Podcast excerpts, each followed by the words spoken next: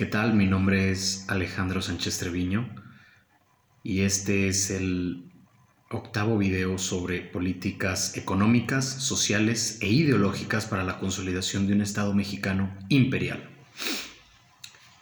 Bien, eh, en este video vamos a hablar de un tema que cuando escribimos aquí en el Renacer del Imperio correspondía a la fuerza colectiva, al capítulo de la fuerza, o al subtema más bien, de la fuerza colectiva.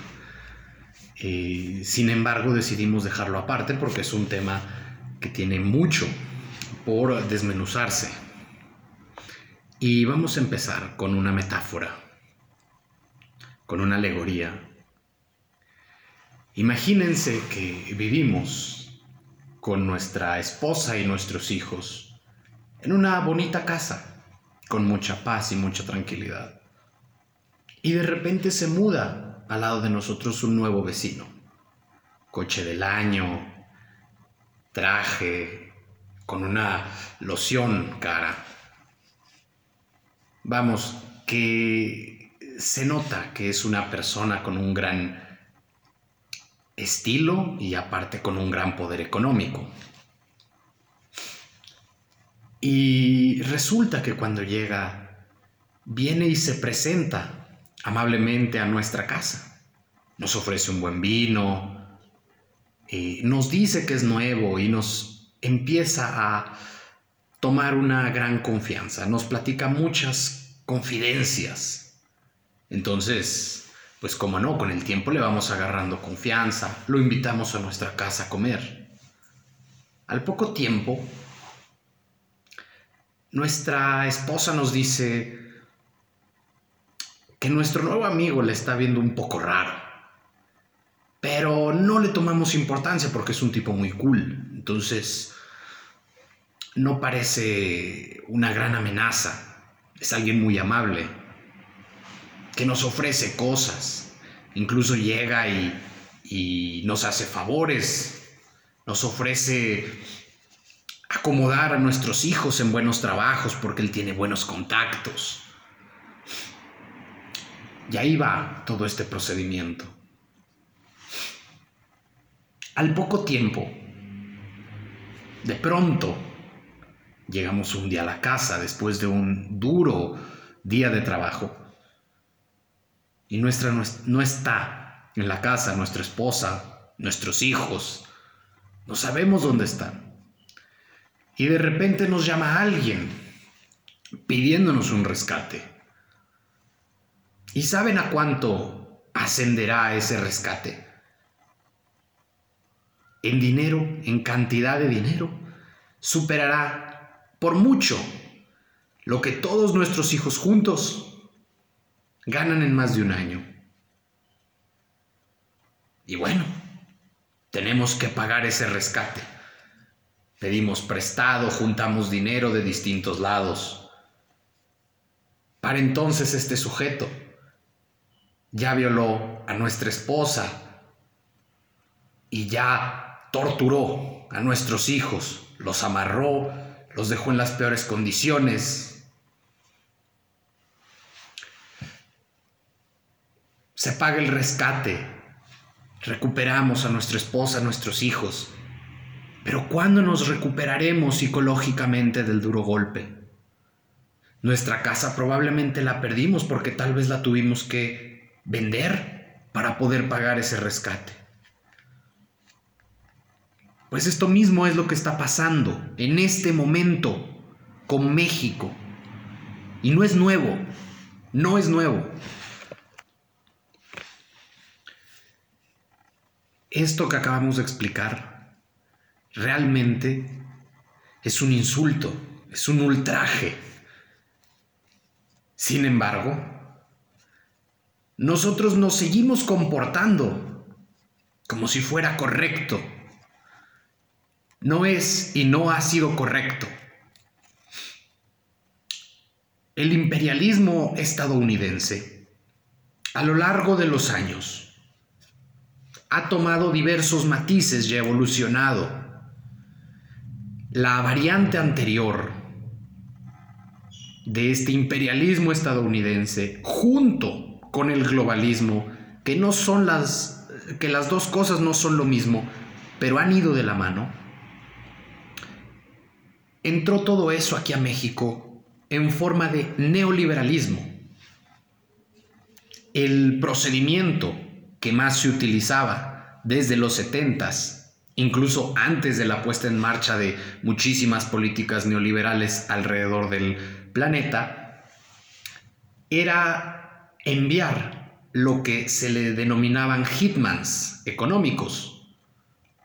Y eran agentes reclutados por las agencias de inteligencia de Estados Unidos, que en realidad eran personas normales con carreras normales y lo único que pasaba al ser reclutados por dichas agencias es que recibían un sueldo y recibían ciertas órdenes o sugerencias. En eso consistía ser agente. Estos agentes trabajaban en empresas de consultoría de la élite del establishment estadounidense y también como consultores o como integrantes de las organizaciones globales, como bien puede ser el Fondo Monetario, la ONU, el Foro Económico. En el caso de las organizaciones globales, hay que decir que no eran gente necesariamente reclutada por los organismos extranjeros, estadounidenses, perdón sino por otros organismos extranjeros en muchas ocasiones. Sin embargo, el procedimiento y la estructura era más o menos la misma. Pero vamos a enfocarnos al caso de Estados Unidos, que es quien nos ha tenido como nos ha tenido. Estos asesores económicos, que muchas veces pueden ser de la propia nación o desde Estados Unidos, llegaban, y todavía hasta la fecha lo hacen, a las naciones proponiendo grandes paquetes o importantes paquetes de desarrollo,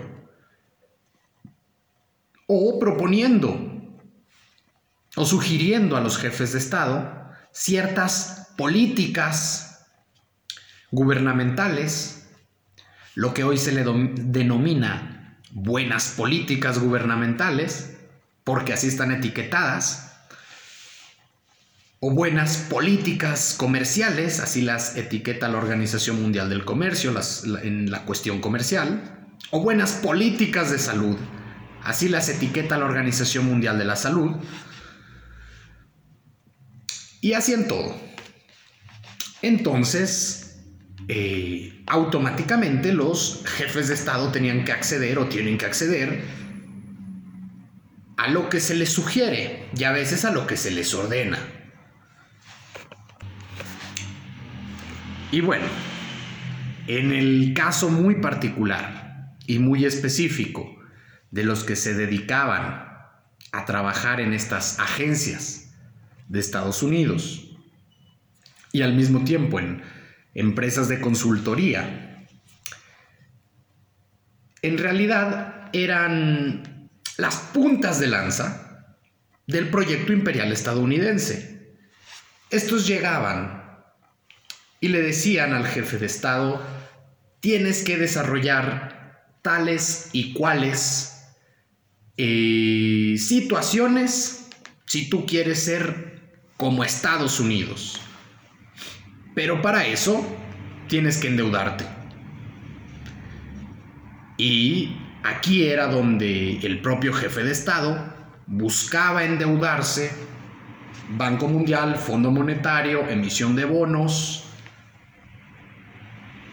y constantemente caían en la decepción y se sigue cayendo en la decepción de que los países no crecen. No crecen al ritmo que deberían de crecer, ni siquiera crecen a la velocidad que su deuda crece. Su crecimiento económico no alcanza ni siquiera a pagar los intereses. Y los intereses, lo peor aún, van a parar a las propias arcas de los fondos de inversión que compraron esos bonos o de los organismos globales que prestaron ese dinero. Y además, imponían condiciones para que se introdujeran ciertas empresas muy específicas. Es muy interesante ver, por ejemplo, el caso de ciertos expresidentes que fueron financiados por ciertas empresas para llegar al poder y luego tuvieron que darles grandes contratos. Y todo esto forma parte de una misma red. El caso que me viene a la mente más, más claramente es el caso de Calderón, que trabajó como secretario de Energía. Y luego, cuando llegó a la presidencia, extendió grandes contratos a todas estas empresas españolas para que entraran. Sin embargo, estas empresas españolas que entraron formaban parte de esta misma red que tiene su base en el imperialismo estadounidense y en los organismos globales. El endeudamiento no tiene nada de malo. Invertir en nuevos proyectos no tiene nada de malo. Pero que siempre fracasen las proyecciones de estos grandes expertos es algo que da para pensar muchas cosas, porque fallan una y otra vez. Cuando las implementaron en India, fallaron en India, fallaron en Nicaragua, fallaron en Panamá, han fallado en México y siguen fallando. Fallan al país al que van. ¿Y ustedes creen que alguien con tantos estudios y tanta capacidad tiene un nivel tan profundo de incompetencia? Tal vez, pero no puede ser solo incompetencia. Porque en todos estos movimientos ha habido un ganador siempre, que son las organizaciones privadas con sede en Estados Unidos y los organismos globales que se coordinan con estas mismas organizaciones.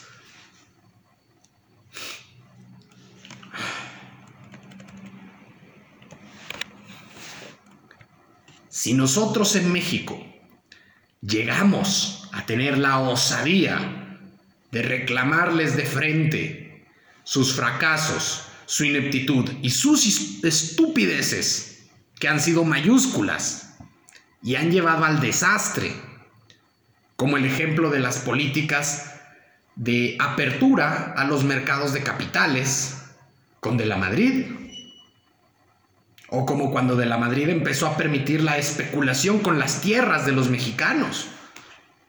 O como cuando se introdujo la bolsa de valores. ¿Qué progreso nos ha traído todo eso? ¿Algún progreso moral? ¿Algún progreso social? ¿Algún progreso económico real? No, han hecho deliberadamente este procedimiento. Y si nos atrevemos a reclamarles, echarán la culpa a que nuestro sistema educativo es deficiente. Entonces hay que privatizarlo. Eh, nuestra cantidad de energía está muy limitada o es muy cara, entonces hay que privatizarla. La corrupción está muy profundizada en México, entonces hay que crear órganos independientes. En todo momento ellos vienen a traernos soluciones a problemas que ellos mismos generaron. Y esas soluciones nos van a traer más problemas. Siempre es así. Y los únicos beneficiados son la misma élite, en la cual ya he hablado directamente de ellos en otros videos. Sin embargo, aquí no los voy a mencionar directamente.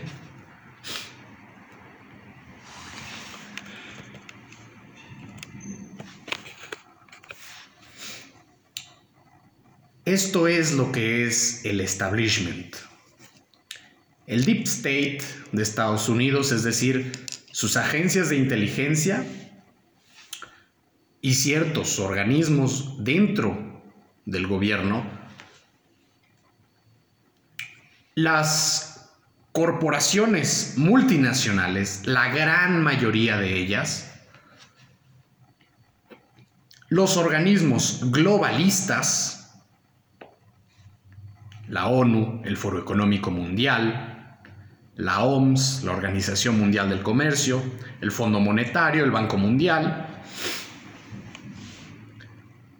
los grandes fondos de inversión, todos y cada uno, y también ciertas agencias gubernamentales de otras naciones, donde podemos incluir a la agencia inglesa y la agencia israelí, primordialmente. Sin embargo, hay más agencias pequeñas, pero no llegan al nivel de, de influencia de estas. Hasta hace unos pocos años, este establishment se dedicaba a asesinar jefes de Estado. Por ejemplo, en el caso de Torrijos, han participado también en la mayoría de las insurrecciones o revoluciones recientes de las naciones, tal vez con la excepción del caso iraní, no lo sé. Y siempre participan de los intentos de golpe de Estado que ocurren a lo largo y ancho del planeta. Hoy en día ya cuando se quiere dar validez moral a un golpe de Estado, ya también entra la OTAN y entra la Unión Europea a darle validez, como fue el caso de lo que intentaron en Venezuela. Y no por legitimar el actual régimen, sino por señalar lo que estos organismos hacen alrededor del mundo, en todo momento. Sin embargo, ahora la práctica más común es utilizar a los medios de comunicación para golpetear a los propios gobiernos que muchas veces estos organismos llegan a poner, debilitarlos y constantemente estar rotando a sus gobernantes. Para esto también es muy importante considerar que el sistema de repúblicas y de democracia impuesto es muy favorable para este mecanismo. Sin embargo, es mucho más antiguo este sistema que el imperialismo moderno. También hay que decir que intentan generar descontentos sociales de manera artificial y derrocar a veces hasta por vías judiciales a los propios jefes de Estado. Aquí es donde los mexicanos debemos de mantenernos unidos, como hijos de los dos imperios, por nuestro lazo racial mestizo mexicano Aquí en México, el, aproximadamente el 86-87% de los mexicanos somos mestizos. El 10% son indígenas. Estamos hablando de que el 96-97% de los mexicanos somos mexicanos. ¿Y el resto qué son? Bueno, pues el resto son importantes políticos de importantes familias o importantes empresarios de importantes familias, extranjeros, todos. Y es algo que podemos ver claramente en sus apellidos. No podemos fingir que forman parte de nuestra cultura porque no es así. Y porque a la primera de cambio encuentran las diversas maneras de despreciar al mexicano y porque son los primeros en decir que no es necesario ningún nacionalismo, que lo que necesitamos es abrirnos al mundo, modernizarnos, ser iguales a los países degenerados. Eso es lo que ellos quisieran. Y está claro, y lo que es más triste, es que están logrando convencer a ciertas partes de la población, sobre todo a una parte que puede corresponder a la clase media, pero es una clase media aspiracionista. Y considera que si imita a esos personajes en sus creencias, va a ser igual que ellos. Y la realidad es que es el mismo mecanismo que los mantiene eh, reprimidos. Hay que decir también que la forma moderna en la que evolucionó este globalismo tiene el nombre de progresismo, que no tiene nada que ver con defender a los pobres y mucho menos con defender a los trabajadores. No, tiene que ver con una agenda de degeneración, tanto sexual como social. Tiene que ver con una agenda de propaganda para desvirtuar los valores que corresponden al mexicano. Y mucha gente todavía quiere defender toda esta agenda de degeneración con el ideal de la libertad. ¿Libertad de qué? Si implementar una agenda extranjera no es ninguna libertad, es ser sus esclavos otra vez libertad como la que defendía Montesquieu, porque Montesquieu apelaba a la virtud.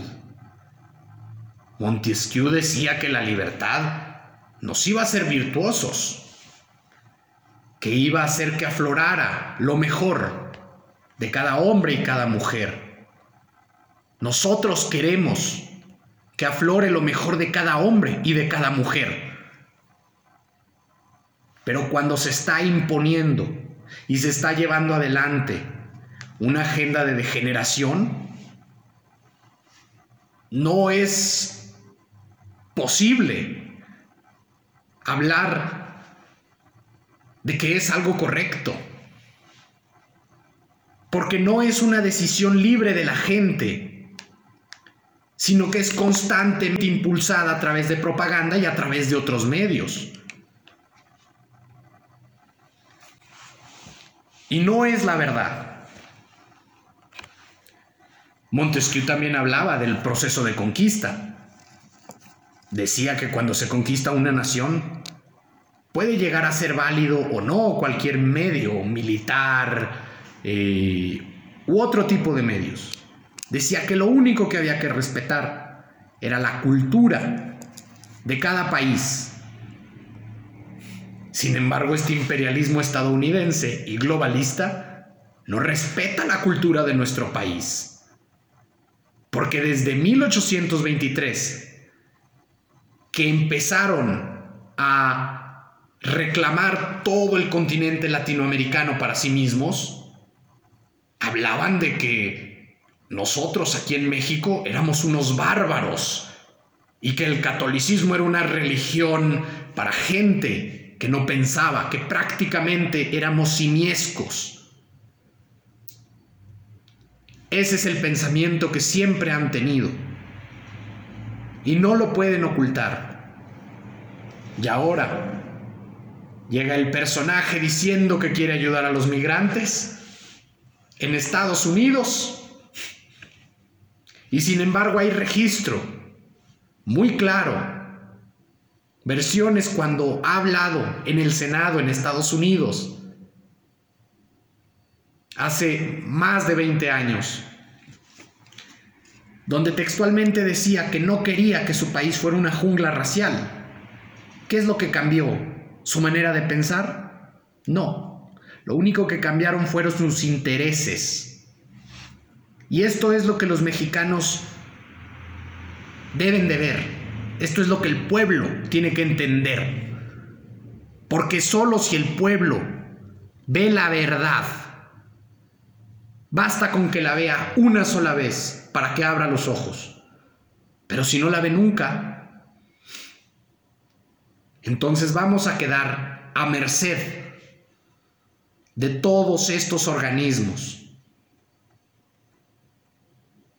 Y poco a poco hay que seguir develando todo el mecanismo. Sin embargo, como el renacer del imperio, todos estos videos, todo el libro, corresponde a un plan específico de imperialización, nuestro interés no es puramente denunciar, sino dar una solución práctica y un camino pragmático, 100% aplicable. Por eso es que la visión del renacer del imperio desprecia tanto la política en muchos sentidos, porque dicen que la política es la ciencia de lo posible y el renacer del imperio no es la ciencia de lo posible. Para lograr un renacimiento imperial de nuestra nación a nivel político, económico, social, moral, industrial, científico, tecnológico, militar, solamente podremos lograrlo si desarrollamos una ciencia de hacer lo imposible posible, no la ciencia de lo posible. Esa es despreciable. La ciencia de hacer lo imposible posible. Porque si nos apegamos a la ciencia de lo posible y somos tibios en nuestro actuar, entonces entonces sí, que ahí sí vamos a estar todos perdidos en México y en Latinoamérica. Porque mientras no desarrollemos los medios que nos permitan alcanzar el estatus que nos corresponde, tanto por derecho de nacimiento, tanto por derecho genético al provenir de los dos imperios, como por una necesidad y un reclamo popular, entonces, si nos apegamos a la ciencia de lo posible, pues lo único que será posible para nosotros será comer migajas y nada más.